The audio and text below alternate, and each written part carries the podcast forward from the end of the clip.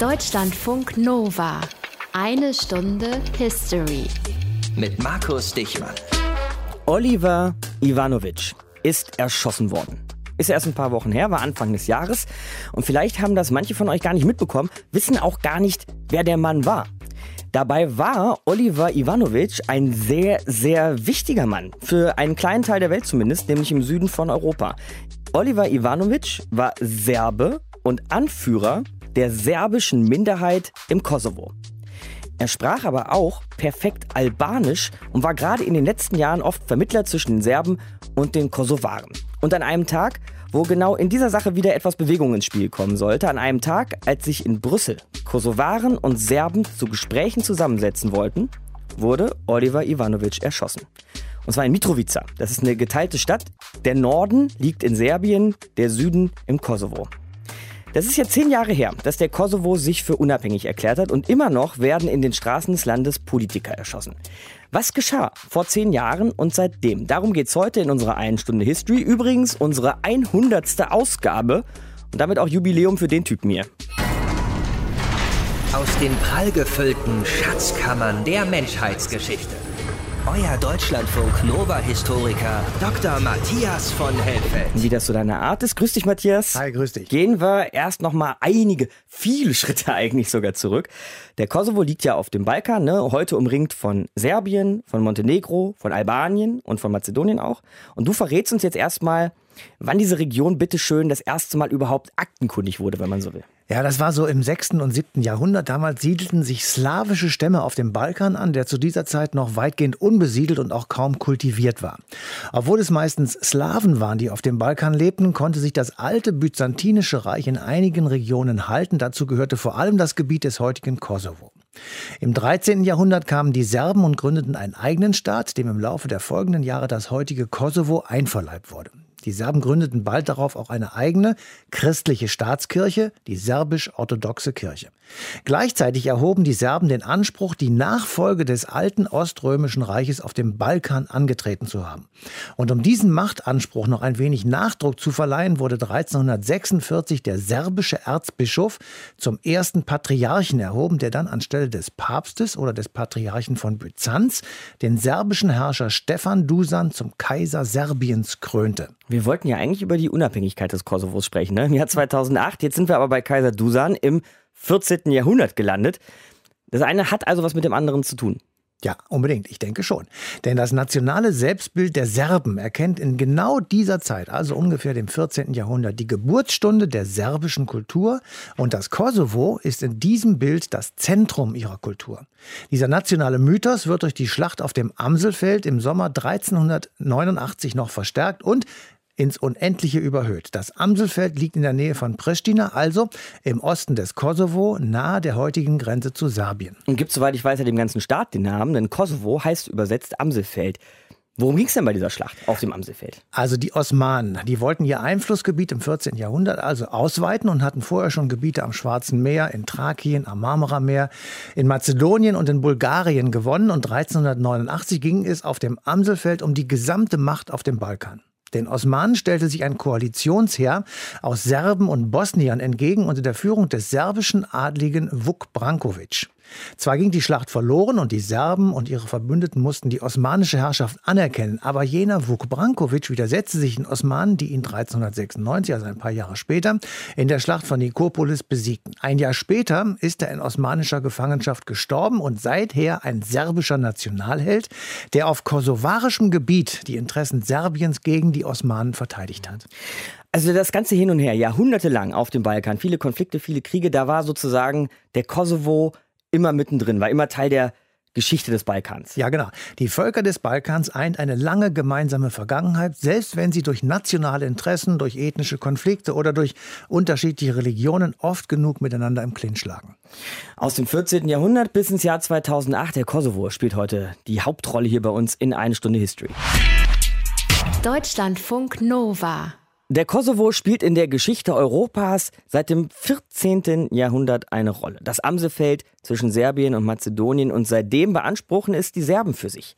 Wie und warum kommt es dann aber vor zehn Jahren zur Unabhängigkeit des Kosovo? Das erzählt uns jetzt für eine Stunde History Grit Eggeris. Der jüngste europäische Staat hat gut zwei Millionen Einwohner und ist mit rund 10.000 Quadratkilometern etwa halb so groß wie Hessen. Nach einer wechselvollen Geschichte hat er sich vor gut einer Stunde für unabhängig erklärt. Für die einen war es ein Grund zum Feiern, nämlich für die etwa 90 Prozent Albaner unter den Kosovaren. Für die meisten Serben, eine Minderheit im Kosovo, keine gute Nachricht.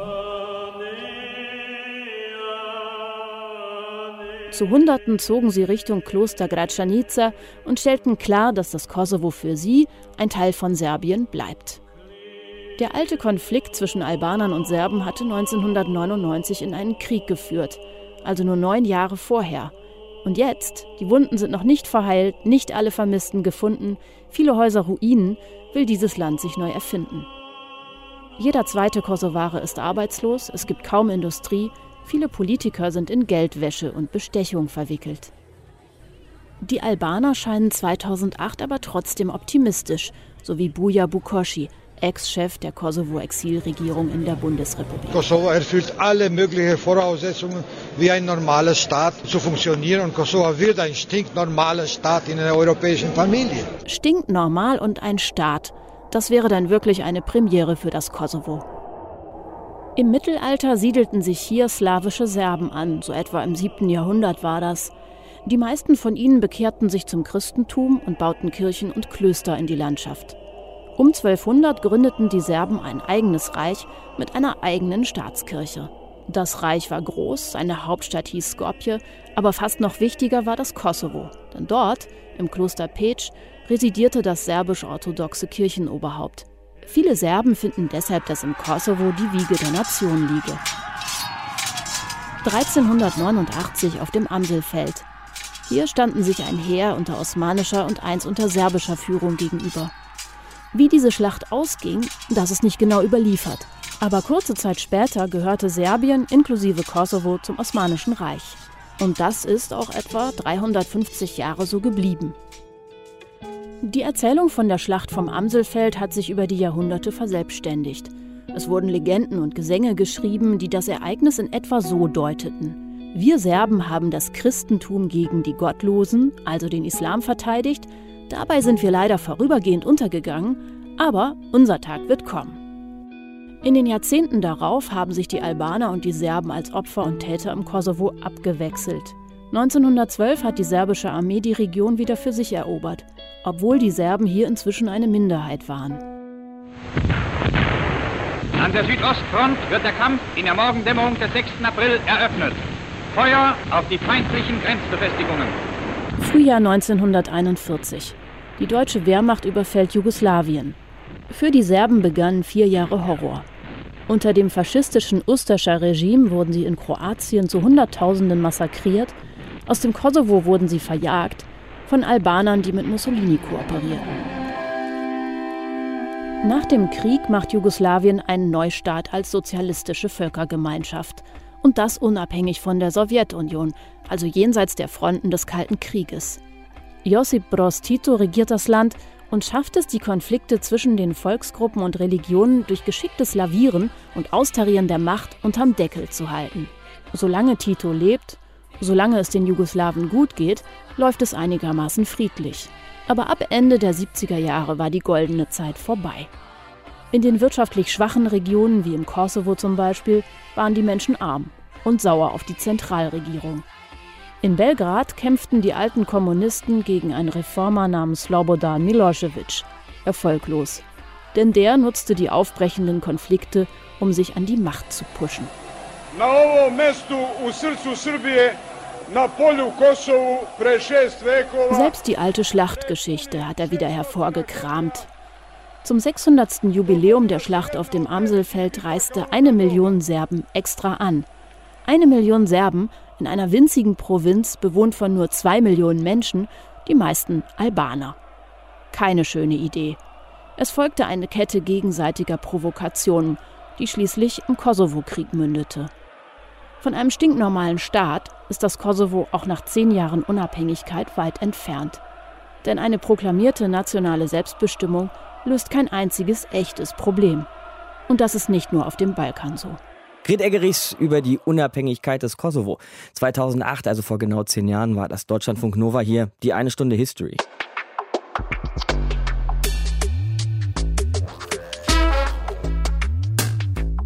Schauen wir uns jetzt in eine Stunde History nochmal das große Jugoslawien an. Matthias, ein ziemlich großer Vielvölkerstaat, der nach dem Zweiten Weltkrieg die verschiedenen Ethnien und Staaten und Nationen, die es da so gibt auf dem Balkan, eben vereinte. Und das funktionierte ja, würde ich jetzt mal behaupten, vordergründig ganz gut, oder? Ich meine, keine Bürgerkriege oder so. Der Staat funktionierte ja. Also im Vergleich zu früheren Jahren und auch im Vergleich zur Zeit nach Jugoslawien, das formal im Jahr 2003 zu Ende ging, da muss man diese Frage sicher mit Ja beantworten. Das lag an einer gelungenen Mischung aus einem Einheitsstaat mit nur einer Partei und einem starken Politiker, der die Macht an sich gerissen hatte, nämlich Tito, und einem System von ausgeklügelten Autonomierechten. Die Ethnien, die Nationalitäten und die Religionen, die auf dem Balkan vorzufinden waren, sie bekamen alle ein gewisses Maß an Autonomie und Selbstbestimmung und das machte das Leben in Jugoslawien eben doch etwas erträglicher als in anderen sozialistischen Staaten. Mhm. Jetzt hast du diesen einen großen, starken Politiker, der den Laden zusammenhielt, schon angesprochen, nämlich Tito,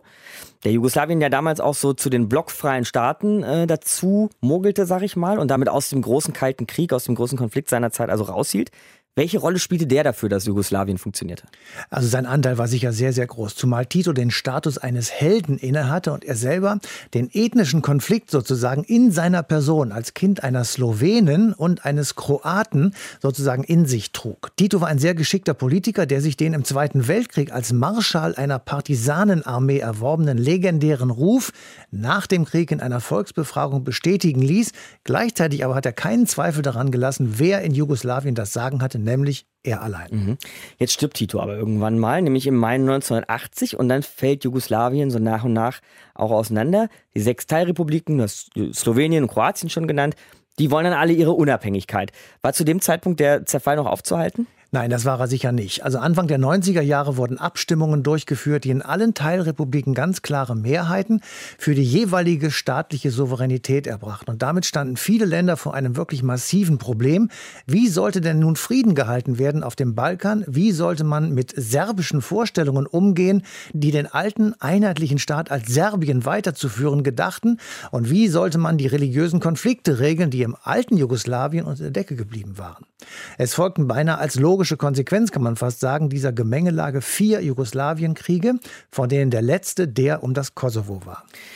Matthias, es gibt heute immer wieder Vergleiche zu Syrien, ne? denn genau wie in Syrien saß die Weltgemeinschaft damals immer wieder zusammen, um irgendwie zu intervenieren, sich irgendwas einfallen zu lassen, was man da machen könnte. Aber man muss sagen, nichts hat funktioniert.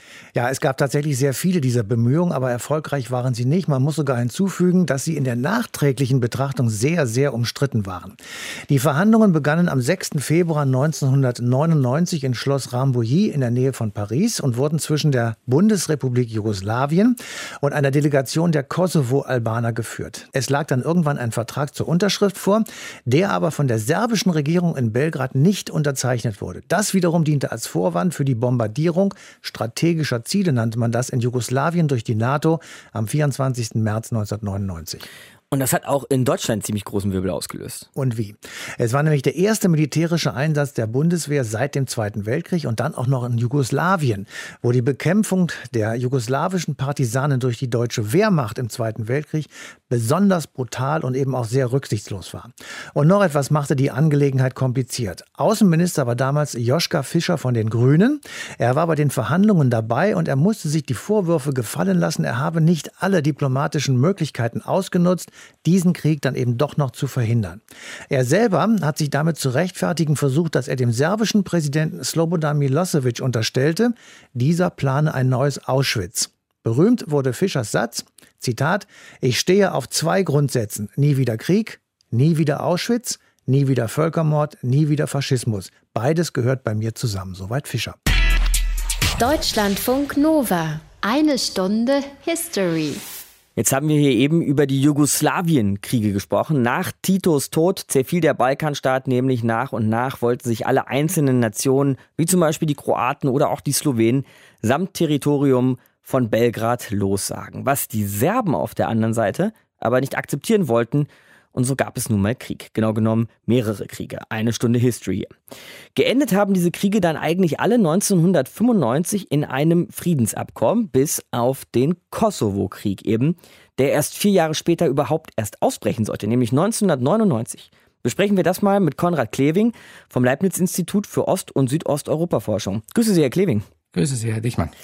Wieso kommt denn dieser Kosovo-Krieg so zeitverzögert? Kroaten, Bosnier und Slowenen hatten ja dann schon ihre eigenen Staaten. 1995 war eigentlich Frieden geschlossen worden und dann vier Jahre später der Kosovo-Krieg. Wie kommt das? Das kommt, äh, weil Kosovo in der Zwischenzeit quasi abgetaucht war. Sie hatten von Titos Tod gesprochen. Dort hat der Zerfall Jugoslawiens angefangen in Kosovo. Gleich nach Titos Tod gab es dort große Umruhen.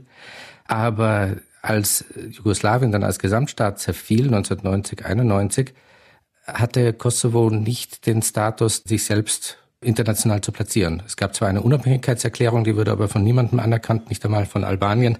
Die Kosovaren sind quasi abgetaucht in einen zivilen Widerstand, in eine Selbstorganisation, die aber gleichzeitig es möglich gemacht hat, internationalerseits diesen Konflikt als zweitrangig und nicht so brandaktuell zu behandeln wie die anderen. Ziviler Widerstand, was kann man sich darunter eigentlich vorstellen dann in den 90ern? Darunter kann man sich vorstellen, dass in Kosovo eine echte Spaltung der Gesellschaft eingetreten ist zwischen der albanischen großen Mehrheit und der relativ kleinen, ungefähr zehn Prozent Bevölkerung stellenden serbischen Minderheit.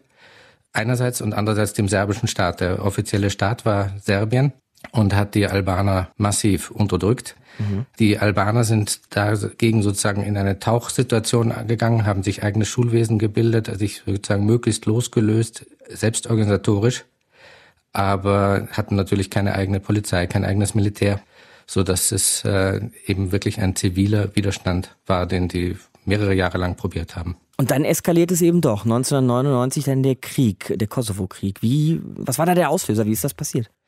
Äh, zum einen basierte diese zivile Widerstandslinie auf der Grundannahme und auch der Behauptung, es gäbe den Staat Kosovo schon und man würde ihn durch internationale Hilfe auf jeden Fall dann auch erreichen als Belohnung für diese zivile Strategie.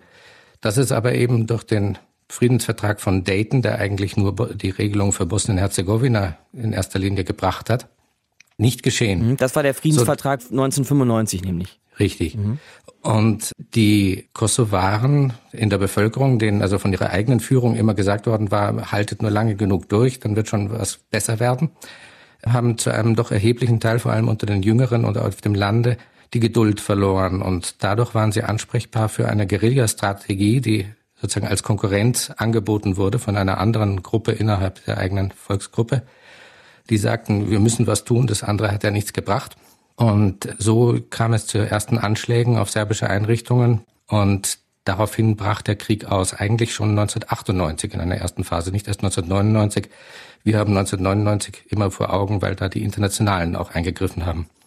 Das heißt, man kann aber schon sagen, so über die 90er hinweg hat sich das Verhältnis zwischen Serben und Kosovaren zunehmend verschlechtert, eben bis zu dieser Eskalation. Das kann man so sagen. Die, also was es an gesellschaftlichen oder privaten Kontakten gegeben hat, ist quasi weggebrochen. Und das Verhältnis zwischen der Mehrheit der Bevölkerung der albanischen und dem serbischen Staat war aufs Höchste gespannt. Und dadurch auch dann letztlich die Bevölkerungsteile untereinander in schlechten Beziehungen. Dieser Kosovo-Krieg findet dann ein, man mag fast sagen, merkwürdiges Ende. Der Kosovo bleibt Teil von einem Staat namens Jugoslawien, also unter serbischer Vorherrschaft. Aber de facto hat die Kontrolle im Grunde ja fremdes Militär, nämlich durch die NATO. Wie kommt man zu dieser Lösung? Das war ein klassischer diplomatischer Kompromiss, würde ich sagen, der für die internationalen Beteiligten erstmal sehr praktisch war. Also Serbien war militärisch besiegt das war der eine Hintergrund. Der andere ist, dass die internationale Gemeinschaft gespalten war. Es gab keine Ermächtigung des UN-Sicherheitsrats, aber UN-Beschlüsse, die das Eingreifen ermöglicht haben zuvor. Aber man war nicht sicher, was man eigentlich damit machen sollte mit Kosovo, so dass es ganz gut war und praktisch schien, das auf die etwas längere Bank zu schieben. 2004, aber dann auch noch nach Ende dieses Kosovo-Kriegs kommt es zu, sagen wir mal, praktisch pogromartigen Ausschreitungen. Ja, da gehen also Kosovo-Albaner auf die Serben im Kosovo los. Und 2008 dann eine einseitige Unabhängigkeitserklärung, die Serbien eigentlich bis heute gar nicht anerkennt. Also das Verhältnis zwischen beiden Gruppen ist nicht gekittet. Das ist nicht gekittet, das stimmt. Und es kann aber auch im Grunde gar nicht vollkommen gekittet sein. Also sie leben nicht in, in akuten Gewaltspannungen heute mehr nebeneinander oder miteinander. Aber diese Ausschreitungen 2004 hatten einerseits lokale, spontane Ansatzpunkte, zum anderen aber auch strukturelle Ursachen. Die Kosovaren wollten eben wirklich nicht zurück nach Serbien oder nach Jugoslawien, das dann 2003 auch schon gar nicht mehr bestand, ab 2003, sondern Serbien und Montenegro hieß es dann. Und äh, die internationale Gemeinschaft hielt es in diesem schon angesprochenen Schwebezustand. Die Situation war insgesamt sozusagen von, von Unsicherheit geprägt und da waren die Ausschreitungen gegenüber den serbischen Einrichtungen und auch serbischer Bevölkerung ein Ventil. Und zwar ein Ventil auch, dass die Internationalen zu Aktionen oder zu mehr Entgegenkommen gegenüber den albanischen Positionen zwingen sollte. Und das hat eigentlich auch funktioniert, muss man ganz ehrlich sagen. Also Gewalt zahlt sich in gewisser Weise aus, wenn man am Kosovo betrachtet. Konrad Kleving vom Leibniz-Institut für Ost- und Südosteuropa-Forschung war das über den Kosovo seit den 90er Jahren. Herr Kleving, ich danke Ihnen. Ja, gerne.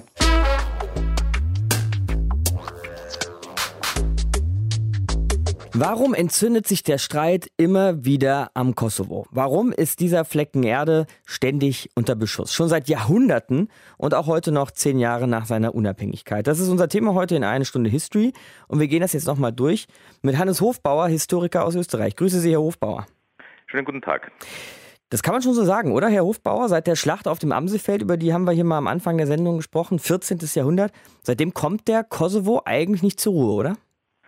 Seitdem kommt er nicht zur Ruhe und insbesondere natürlich auch seit der großen Neuordnung Ende des 19. Jahrhunderts mit dem Berliner Kongress, der großen Neuordnung des Balkanraumes. Seitdem ist eigentlich diese Geschichte immer noch am Köcheln. Können Sie uns da nochmal mit hin zurücknehmen? Was ist damals genau geschehen? Naja, da geht es im Kontext um die Aufteilung des Osmanischen Reiches nach der Zurückdrängung im Großen und Ganzen und da entstehen zwei neue Staaten in der Region, ähm, Montenegro und Serbien. 1878. Es entstehen andere Staaten auch noch, aber für unsere Kosovo-Region ist das von großer Bedeutung. Und letztlich wird dann äh, Kosovo auch in, äh, in dieser Phase kurz danach dann im, im Balkankrieg 1912, 1913 zwischen Serbien und äh, Montenegro aufgeteilt. Wie erklären Sie sich das eigentlich, dass ausgerechnet dieses Amsefeld, der Kosovo, eigentlich eine kleine Region im Verhältnis zum ganzen Balkan, dass das ausgerechnet da immer wieder sich so entzündet? Ja, es ist eine sehr stark durchmischte Bevölkerung, kann man fast sagen gewesen. Also das ist ja nach dem letzten NATO-Krieg und der letztlichen Vertreibung Großen und Ganzen der serbischen Bevölkerung, außer aus dem Norden des Kosovos, ethnisch homogen geworden. Aber über die Jahrhunderte war das extrem gemischt. Äh, auch religiöse Momente spielen da eine Rolle. Die Serben betrachten das als die Wiege ihrer Orthodoxie, haben dort eigentlich auch schon jahrhundertelang nicht unbedingt eine Bevölkerungsmehrheit. Das sind eine Reihe von äh, solchen Argumenten, die man da ins Treffen führen muss, um zu verstehen, warum diese Region nicht zur Ruhe kommt. In dieser Wiege der Orthodoxie, wie Sie jetzt sagen, Herr Hofbauer, hat ja aber dann tatsächlich auch der Islam, also im Kosovo, eine jahrhundertelange Tradition in einer dann doch eher christlich geprägten Region. Ist das auch so eine Zündschnur?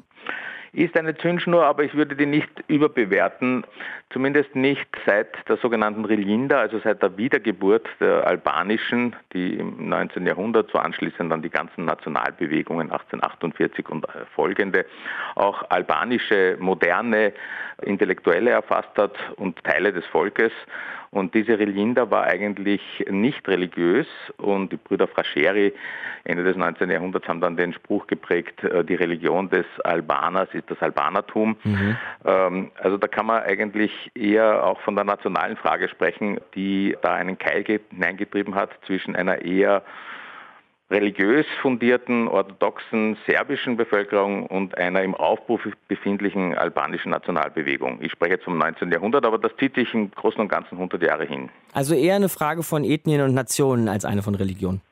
In, sicher seit 1848 oder seit dem Berliner Kongress äh, ist es sicher eher eine Frage der nationalen Differenz. Wir dürfen auch nicht vergessen, dass in Jugoslawien, sowohl im Königreich als auch äh, dann im sozialistischen Jugoslawien, ja allein der Staatsname die Albaner nicht mit eingeschlossen hat. Sie sind ja keine Slawen, keine Südslawen. Also da ist schon in der Geschichte eigentlich so ein, ein, eine Funke angelegt, der immer leicht äh, zum Explodieren gebracht werden kann. Mhm. Dann der Zerfall Jugoslawiens, die Jugoslawienkriege und auch auf langen Umwegen die Unabhängigkeit des Kosovo vor zehn Jahren. Darüber haben wir heute in der Sendung so bisher gesprochen. In welcher Verfassung sehen Sie den Kosovo heute? In schlechter Verfassung. Das ist leicht erklärt. Äh, also der Kosovo ist im Prinzip kein souveränes Land, kein souveräner Staat, hat auch keine UN-Mitgliedschaft. Er ist nach wie vor offiziell von der UNO verwaltet. Der aktuelle äh, oberste Verwalter ist ein äh, afghanischer Diplomat mit Namen Sanin. Militärisch herrscht im Großen und Ganzen die USA im Camp Bond-Stil. Das ist das größte Militärlager, das die USA äh, in Europa haben. Auch so ein ein Hub, eigentlich ein militärischer zwischen äh, Europa und dem Nahen Osten. Und die politische Klasse, die innenpolitische Klasse ist sehr stark noch äh, geprägt von dem Kampf gegen die Serben, also von der UCK, dieser Befreiungsbewegung oder Terrorgruppe, je nachdem von welcher Seite man das analysiert oder betrachtet. Also die beiden Führer, Hashim Taci und Ramush Haradinaj, führen die großen Parteien im Parlament und der eine ist Ministerpräsident und der andere ist äh, Staatspräsident. Und beide sind im Großen und Ganzen derzeit bedroht, auch von der UNO selbst über Prozesse vielleicht ihre möglichen Missetaten aufgearbeitet zu bekommen. Haradinaj war ja schon äh, einmal in Den Haag im Jugoslawien-Tribunal und ist dort deshalb freigesprochen worden, weil acht Zeugen, die gegen ihn aussagen hätten sollen, kurz davor auf mysteriöse Weise Attentaten oder Autounfällen zum Opfer gefallen sind. Das heißt, mhm. da sieht man schon, es ist eine, eine Struktur, die manche auch als schwarzes Loch mitten in Europa bezeichnen, die das Land äh, nicht zur Ruhe kommen lässt. Dazu muss man ja auch erwähnen, ein Land, das nur von bisschen mehr als der Hälfte der Staatengemeinschaft anerkannt ist, hat natürlich auch Schwierigkeiten, beispielsweise Investitionen internationale anzuziehen, weil niemand weiß, wie geht es weiter mit dieser Staatlichkeit. Und nicht zuletzt ist Mitte Januar auch Oliver Ivanovic erschossen worden, wie ich euch zu Beginn der Sendung erzählt habe. Das war jedenfalls Hannes Hofbauer hier gerade in einer Stunde History über den Kosovo seit dem Mittelalter im Grunde. Ich danke Ihnen, Herr Hofbauer. Danke auch. Wiederhören. Deutschlandfunk Nova. Eine Stunde History. Noch einmal dieser Name vom Anfang. Oliver Ivanovic. Eine Stunde History hier, Deutschlandfunk Nova. Oliver Ivanovic ist im Januar im Kosovo erschossen worden. Ein kosovarisch-serbischer Politiker, zehn Jahre nach der Unabhängigkeit, also auch lange nach den Balkankriegen der 90er. Und trotzdem wird ein Mann wie Ivanovic werden im Kosovo noch immer Politiker auf offener Straße erschossen. Reden wir drüber mit Andrea Bär. Sie ist unsere Korrespondentin für Südosteuropa. Tag, Andrea. Hallo. Klingt nicht so, als wäre die Lage im Kosovo heute 2018 jetzt sonderlich hoffnungserweckend.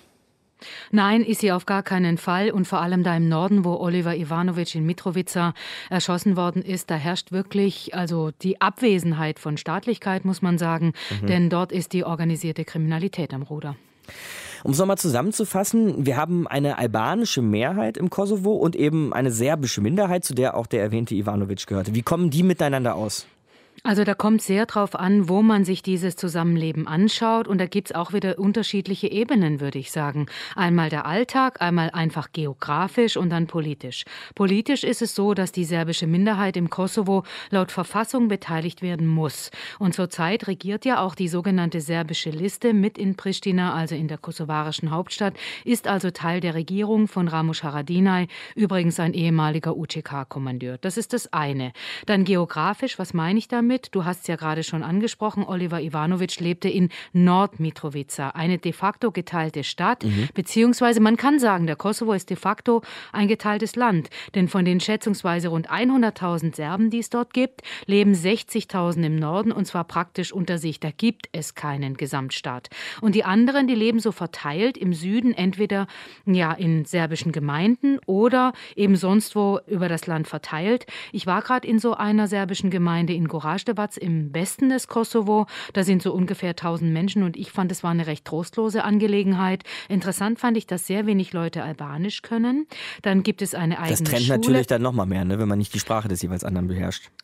Das trennt sehr viel mehr und ähm, auch in den Schulen wird das zum Beispiel nicht unterrichtet. Also man würde ja sagen, gut, im Kosovo wäre es vielleicht sinnvoll, wenn alle Albanisch könnten oder man macht einen Deal und sagt, okay, man guckt, dass die Kinder Albanisch und Serbisch lernen. Das wäre ja zum Beispiel eine Möglichkeit, irgendwie aufeinander zuzugehen. Aber nein, das ist nicht so. Der Dorfplatz wird bewacht, aber gleichzeitig haben wir natürlich auch immer wieder viele Begegnungen gehabt, wo die Leute sagen, wisst ihr was, mir ist es egal, ich möchte einfach jetzt gut zusammenleben. Und zehn Jahre nach der Unabhängigkeit ist die Lage so katastrophal, sei es auch wirtschaftlich, dass wir einfach jetzt mal die Sache ruhen lassen müssen zumindest und gemeinsam in die Zukunft schauen. Das gibt es natürlich auch. Aber unterm Strich muss man sich auch klar machen, die KFOR sorgt dort immer noch für Sicherheit. Also so ganz ohne ist es da halt auch wieder nicht. Mhm. Jetzt hast du ja auch gerade schon da die Wirtschaft angesprochen im Kosovo, auch die kleine Gemeinde, die dir sehr trostlos vorkam. Und es ist ja nun auch kein Geheimnis, dass der Kosovo ein wirklich armer Staat ist. Was heißt es heute, im Kosovo zu leben? Also wie sind die Verhältnisse genau? Ist wirklich eine gute Frage und ich habe mich auch schon oft gefragt, wovon leben die Leute eigentlich? Denn viele Leute sind arbeitslos, rund 30 Prozent der Leute haben keinen Job, davon mehr als die Hälfte sind junge Menschen. Und wenn wir jetzt mal schauen, es ist Winter zum Beispiel, du fährst durch den Kosovo und schaust dir einfach mal an, wie heizen die Leute, dann wird man sehr schnell sehen, aus vielen Häusern kommt Rauch raus. Das heißt, die Leute heizen mit einem Ofen und weil das ganz, ganz schlechte Öfen sind, sieht man sehr oft, dass die Fenster offen sind und da qualmt es regelrecht raus. Mhm. Da kann man sich also vorstellen, vorstellen, wie es in solchen Häusern aussieht. Die Leute haben wirklich sehr wenig Geld. Wirklich sehr wenig Geld. Und sie versuchen natürlich was draus zu machen, aber arme Menschen, die haben eine schlechte Gesundheitsversorgung. Das gibt es sowieso kaum im Kosovo. Sie werden also nicht gut behandelt, wenn sie krank sind. Sie können nicht richtig gut eine Ausbildung machen. Sie haben nicht richtig viele Sachen zum Anziehen. Sie haben keine Jobs. Sie bekommen auch nicht richtig gut Sozialhilfe. Das heißt, die Leute sind einfach richtig arm. Wir haben noch nicht über die Religion gesprochen, Andrea. Ähm, gibt es da sowas wie einen religiösen Frieden? Weil wir müssen ja sagen, die eine oder der größere Teil der Bevölkerung, die Albaner, sind eben Muslime, die Serben sind orthodoxe Christen. Kann da jetzt jeder einfach so in die Moschee und in die Kirche gehen, wie er will, oder muss er befürchten, dass ihm da was angetan wird? Also kann schon jeder machen, wie er will. Ich würde mal sagen, die muslimischen Kosovaren, die sind jetzt nicht bekannt für eine tiefgehende Religiosität. Also das ist eher ein säkulares Land und natürlich ist ihnen sehr, sehr klar, dass sie Muslime sind, aber ich würde jetzt nicht sagen, dass das eine richtig große, große Rolle spielt. Anders ist es, wenn man die Symbolik der Religion anschaut, weil das ist ja ein Riesenthema zwischen äh, Serben und Albanern, beziehungsweise im Kosovo eben Kosovo-Serben und Kosovo-Albanern. Und da kommt man an der ähm, serbisch-orthodoxen Kirche auf keinen Fall vorbei. Die sind sehr einflussreich, sehr, sehr konservativ und sehr dahinterher, dass der Kosovo weiter zu Serbien gehört. Davon soll die serbische Regierung nicht abrücken. Und da geht es eben auch um die serbisch-orthodoxen Klöster, die eben im Kosovo sind und ganz abgesehen von politisch-ideologischen Sachen wirklich wunder, wunderschön sind. Aber das ist natürlich ähm, ein Fakt, wo die äh, serbisch-orthodoxe Kirche sehr stark Einfluss nimmt. Und wenn wir schon beim Einfluss aus Richtung Serbien sind, ist es ja auch so, dass der Staat Serbien den Kosovo immer noch als autonome Provinz Serbiens bezeichnet. Also, was würdest du sagen, wie schaut denn so der serbische Nachbar auf den Kosovo heute? Ja, das ist sehr schwierig, denn Serbien erkennt den Kosovo ja nicht an. Und solange das nicht geklärt ist zwischen Serbien und dem Kosovo, wird es auch schwierig bleiben. Es gibt da Gespräche, die die EU erzwungen hat, muss man sagen. Seit sieben Jahren geht das so, aber es geht nicht so richtig voran. Druckmittel ist zwar ganz klar eine EU-Perspektive, die beide Länder haben. Serbien ist ja schon Beitrittskandidat und die EU sagt aber immer, Leute, wir nehmen niemanden auf, der keine klaren Grenzen hat und wir nehmen nicht solche Klöpse, solche schwierigen Situationen mit auf in die EU. Das machen wir also nicht. Also es wird sicherlich irgendwann eine Einigung geben müssen, aber gleichzeitig gibt es einfach eine Doppelstrategie. Denn gerade wenn man im Kosovo unterwegs ist, dann merkt man vor allem im Norden, dass es einfach darum geht, dass die Leute bleiben sollen. Und die Situation ist wirklich sehr, sehr schwierig für die Menschen. Wir haben schon darüber gesprochen, organisierte Kriminalität. Die Leute haben keine Arbeit. Und auch Leute, die was aufbauen wollen, haben Schwierigkeiten. Denn wenn sie zum Beispiel exportieren wollen, nehmen wir mal an, Äpfel oder irgendwelche anderen Waren. Landwirtschaft kann man da ja schon betreiben. Dann kann man mit einem kosovarischen Stempel nicht nach Serbien exportieren und das öffnet natürlich einer Korruption Tür und Tor. Das heißt, diese gesamte Abwesenheit von geordneten staatlichen Strukturen, die behindert natürlich alles und Serbien nutzt das meiner Meinung nach aus, auch wenn die politischen Eliten in Pristina, also die albanischen Eliten, daran alles andere als unschuldig sind. Wie sieht es heute aus im Kosovo, zehn Jahre nach der Unabhängigkeit? Das haben wir mit Andrea Bär besprochen, unserer Korrespondentin für Südosteuropa. Danke dir, Andrea. Gerne. Deutschlandfunk Nova. Ich habe hier vorhin schon mal kurz erwähnt, dass heute ja immer wieder Vergleiche gezogen werden zwischen dem, was in Syrien geschieht und dem, was in den 90ern auf dem Balkan geschah. Und Matthias, da ist sich mancher ja auch nicht schade drum zu sagen, der Balkan sei so etwas wie der Nahe Osten Europas oder sei das zumindest mal gewesen. Was hältst denn du von so einem Vergleich? Naja, das ist natürlich eine schöne und vor allem sehr griffige Formulierung, mit der das lange Jahre dauernde Chaos, das tiefsitzende Misstrauen zwischen den Religionen und den Ethnien des Balkans und nicht zuletzt die vielen Kriege um die Nachfolge des untergegangenen Jugoslawiens ich sage mal, zusammenfassend ausgedrückt werden könnten. Mhm. Wenn man alles das in Betracht zieht, dann gibt es natürlich einige Parallelen zum wirklichen Nahen Osten oder auch zum Mittleren Osten. Aber die Situation hat sich inzwischen beruhigt und auch stabilisiert. Zumal mit Kroatien, ein Balkanstaat, bereits Mitglied der Europäischen Union ist und es mit Albanien, Montenegro und Serbien drei weitere Kandidaten gibt, die der EU gerne beitreten möchten. So, aber wenn du jetzt Kroatien ansprichst, ne, das wurde ja der 28. Staat der Europäischen Union, kletterte aber auch mal direkt auf Anhieb in die Top 5 in Sachen Arbeitslosigkeit und Top 5 in Sachen Jugendarbeitslosigkeit. Und Kroatien gehört jetzt auch noch zu den also jetzt mal rein wirtschaftlich betrachtet, stärkeren Staaten auf dem Balkan. Also sollte die EU da wirklich in die Richtung noch weiter wachsen oder sollte man vielleicht lieber ein bisschen vorsichtiger sein? Also wenn man auf die europäische Landkarte schaut, dann macht eine Mitgliedschaft dieser Länder vielleicht Sinn. Aber derzeit hat die Europäische Union echt andere Probleme, als sich noch mehr, sagen wir einmal, nicht ganz unproblematische Kandidaten ins Boot zu holen. Nehmen wir mal Serbien. Das hat ja nun lange erbittert und kriegerisch um die Hoheit über das Kosovo gekämpft. Heute erkennt die Regierung in Belgrad das Kosovo natürlich an, aber formal betrachtet sie das Land als die autonome Provinz Kosovo. Der damalige serbische Premierminister Ivica Dacic hat im Januar 2013 gegenüber der Nachrichtenagentur Reuters gesagt, dass zwar, Zitat, eine serbische Souveränität über das Kosovo praktisch nicht vorhanden ist, dass aber die wahren Grenzen Serbiens erst noch in Zukunft zu klären seien. Hoffentlich war das nur nationalistische Rhetorik. Nächste Woche, danke dir Matthias, sprechen wir, muss man eigentlich so sagen, auch über einen glühenden Nationalisten, wobei der gut gezeigt hat, wie verschieden man die Idee einer Nation so definieren kann. Wir sprechen nämlich über Dr. Martin Luther King Jr., erschossen am 4. April 1968 in Memphis, Tennessee im Lorraine Hotel wo heute übrigens ein super geniales Museum steht. Unbedingt besuchen, falls ihr mal nach Memphis kommen solltet. Bis dahin sag ich bye bye, Markus Dichmann mein Name und I have a dream that one day. Der Rest der nächste Woche. Deutschlandfunk Nova. Eine Stunde History. Jeden Montag um 20 Uhr. Mehr auf deutschlandfunknova.de.